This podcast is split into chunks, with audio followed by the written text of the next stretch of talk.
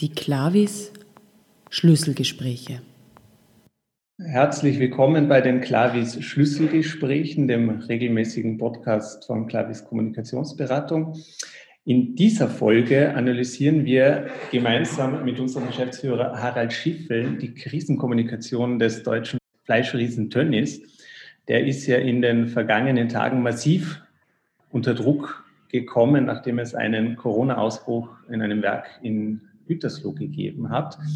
Äh, lieber Harald, wie beurteilst du denn von außen gesehen die Krisenkommunikation, die Tönnies macht? Ich glaube, man muss äh, zwei große Teilbereiche dabei bedenken. Das eine ist die aktuelle Krise, die ausgebrochen ist durch äh, das Coronavirus und auf der anderen Seite ähm, das Thema Fleischindustrie, Lebensmittelindustrie, Ausbeutung von Mitarbeiterinnen und Mitarbeitern äh, und eben dann die gesamten Auswirkungen, die dieser Bereich hat, dieses Thema auf die aktuelle äh, Situation. Generell kann man sagen, wenn man die Krisenkommunikation äh, beobachtet und anschaut, dass die, um es vorsichtig auszudrücken, optimierungsbedürftig ist. Zum einen, ganz aktuell hat äh, die Firma Tönnies eine Presseinformation herausgelassen, äh, wo sie schreibt, wie wichtig es ist, was sie alles im Bereich der Mitarbeiter tut, das, äh, was das Wohnsituation anbelangt etc., wo alle wissen, wie katastrophal diese Situation ist. Und äh, sie versuchen im Moment, so scheint es, sehr, sehr positive Botschaften abzusetzen, wie gut sie sind. Wenn der Herr Dönnes sich hinstellt und sagt, äh, wir werden die gesamte Fleischindustrie verändern, wir werden da Revolutionen starten, dann ist das gut, aber nicht glaubwürdig. Das hat ja auch einer der, der Minister des Landes Nordrhein-Westfalen zeigt, dass die Glaubwürdigkeit äh, des Unternehmens, insbesondere des Eigentümers, ähm, eigentlich nicht gegeben ist oder er hat gesagt gegen Null ist. Das heißt, es gelingt dem Unternehmen nicht in dieser herausfordernden Situation glaubwürdig zu kommunizieren, glaubwürdig zu vermitteln, dass alles getan wird, einerseits um das Virus in den Griff zu bekommen, so schwer das ist. Wir wissen alle aufgrund der letzten Monate, dass das fast nicht möglich ist. Aber halt eine weitere Ausbreitung zu verhindern. Und andererseits gelingt es nicht glaubwürdig zu kommunizieren, dass man etwas ändern will. Der Ton, die Art und Weise, wie das alles kommuniziert wird, trägt nicht dazu bei, dass man das Gefühl hat, dass das alles ernst gemeint ist und wahrhaftig gemeint ist. Dann kommt auch dazu, dass plötzlich aufbricht ganz massiv äh, die Divergenzen der Eigentümer. Es sind ja zwei Eigentümer, wo, wo der eine den anderen auffordert, zurückzutreten. Das alles trägt nicht zur Beruhigung bei, trägt nicht dazu bei, dass man glaubt, dass die die Krise im Griff haben. Mhm. Kann man sich auf eine Krise in einer solchen Dimension und mit so einer Wucht überhaupt vorbereiten als Unternehmen? Die Wucht des Virus war für niemanden vorstellbar. Und wir haben ja gemerkt, dass wir alle von Tag zu Tag über das Virus, über die Möglichkeiten des Virus, über die Ausbreitung äh, etc. dazulernen, dramatisch dazulernen. Aber man muss dazu sagen, dass man auf Krisen sehr wohl vorbereitet sein kann und auch vorbereitet sein sollte. Und auch da äh, alles getan haben sollte, um entsprechend rasch, äh, effektiv, äh, glaubwürdig, wahrhaftig, offen kommunizieren zu können. Wenn ich vorbereitet bin auf äh, krisenhafte Situationen, dann ist die Größe zwar auch entscheidend, aber es überrascht mich nicht so sehr oder erwischt mich nicht am völlig falschen Fuß, äh, weil ich halt die entsprechenden Maßnahmen schon einmal äh, durchdacht habe, hoffentlich sogar ausprobiert habe mit Krisenübungen und Krisenspielen etc. Da scheint so äh, von außen betrachtet bei den Unternehmen in Deutschland, dass es eigentlich keine, keine Vorbereitung gegeben hat. Nur dann trifft es mich so massiv.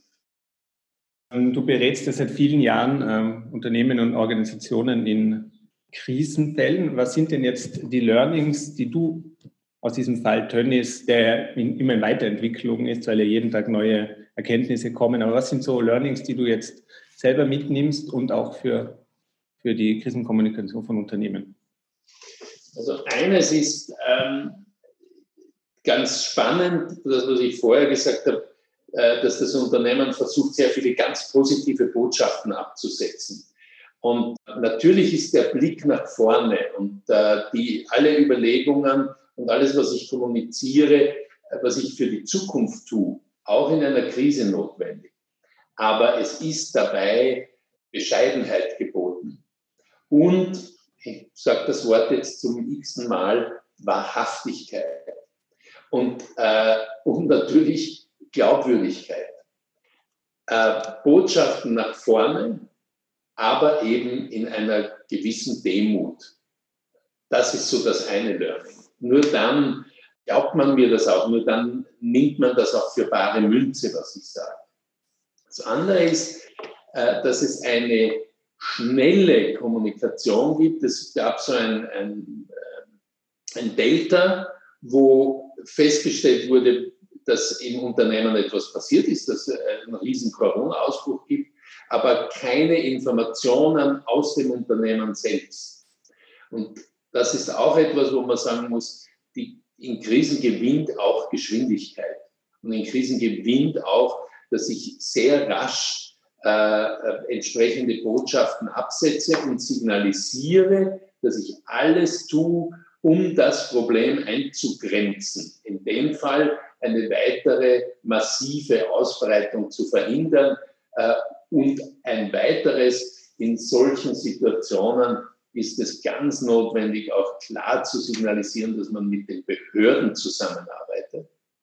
Weil die Behörden ja hier auch äh, das Ruder übernehmen und, und es da ein ganz klares gemeinsames Vorgehen braucht. Und nachdem das Virus ja sich exorbitant, explosiv ausbreitet und ich damit rechnen muss, dass eine ganze Region unter einen Lockdown gesetzt wird, muss ich auch regional in der Stadt, in, im Umkreis äh, massiv als Unternehmen kommunizieren. Das sind so für mich im Moment die Learnings. Gelten für die Krisenkommunikation in der Lebensmittelbranche besondere Regeln, die für andere Branchen nicht so gelten? Das heißt ja Lebensmittel. Das heißt, es geht um unser Leben. Deshalb muss die Kommunikation, wenn in der Lebensmittelindustrie etwas passiert, egal was es ist, genau das Rücksicht nehmen, dass sie hochsensibel äh, sein muss, weil wir Menschen Angst um unser Leben bekommen, wenn in diesen, äh, in diesen Produkten etwas, ein, ein Schadstoff drinnen ist oder, oder in der Produktion etwas passiert ist etc. Da geht es noch mehr um Geschwindigkeit und noch mehr um Klarheit. Aber es muss gleichzeitig eine beruhigende Art der Kommunikation sein. Also ich muss den Menschen Sicherheit geben durch meine Botschaften, durch das, was ich, durch meine Maßnahmen, dass ich die Situation entweder im Griff habe oder alles tue, sie in den Griff zu bekommen. Zum Beispiel Produkte aus dem Markt zu bekommen, aus dem Handel zu bekommen, äh, um den Menschen diese Sicherheit, die sie brauchen, dass nichts passieren kann, zu geben. Das ist so, glaube ich, das, das äh, Wesentlichste. Die Akutkrise durch den großflächigen Lockdown ist ja mehr oder weniger vorbei. Der Coronavirus ist aber trotzdem noch da. Was rätst du den Unternehmen in, in puncto Krisenkommunikation jetzt für die nächsten Monate? Gelassenheit oder sollte man quasi in dauerhafter Alarmbereitschaft sein? Wahrscheinlich braucht es beides, weil wir mittendrin sind. Ich höre jetzt in den letzten Tagen und Wochen sehr oft, wir sind nach Corona. Und das stimmt nicht. Wir sind mittendrin. Wir sehen, wie schnell sich Cluster bilden können. Wir sehen, wie schnell sich das Virus wieder ausbreiten kann, äh, wie schnell es eine zweite Welle geben kann. Und äh, wenn man mit den mit Virologen spricht, die äh, sind sehr, sehr vorsichtig und mahnen auch zur Vorsicht. Das heißt, dass Unternehmen auch weiterhin extrem vorsichtig sein müssen. Im Sinn der Kommunikation heißt das vorbereitet sein müssen. Wer jetzt noch nicht vorbereitet ist äh, zum Thema Corona, sollte das dringend ändern und sollte sich überlegen, wenn etwas passiert, wenn Mitarbeiter infiziert werden, wenn die Produktion nicht mehr aufrechterhalten werden kann, etc., was mache ich dann kommunikativ? Also äh, das alles sollte man jetzt nicht in der Schublade, sondern am Schreibtisch äh, liegen haben. Gleichzeitig denke ich, dass im Moment jetzt in Österreich eine, schon eine Beruhigung auch eintreten sollte. Aber Vorsicht walten lassen ist immer noch das Beste. Wir sehen zum Beispiel nochmal äh, unser Ausgangspunkt unseres Gesprächs. Tönnies bedeutet auch, dass es in Südtirol im Moment Speckknappheit gibt, weil der meiste Südtiroler Speck von Tönnies erzeugt wird. Das heißt, wir sehen im, im, im Sinn der globalen Wirtschaft, welche Auswirkungen ein Lockdown eines Betriebes auf ganz viele andere Regionen haben kann. Oder wenn wir bedenken, dass es äh, zu Nordrhein-Westfalen aufgrund von Tönnies Reisewarnungen gibt. Das heißt, deshalb muss man vorbereitet sein, muss alles unternehmen, äh, um, wenn es zu einer zweiten Welle oder äh, einer dritten Welle, Gott bewahre, kommt, dass alles getan werden kann, um rasch, effizient, klar kommunizieren zu können. Dankeschön.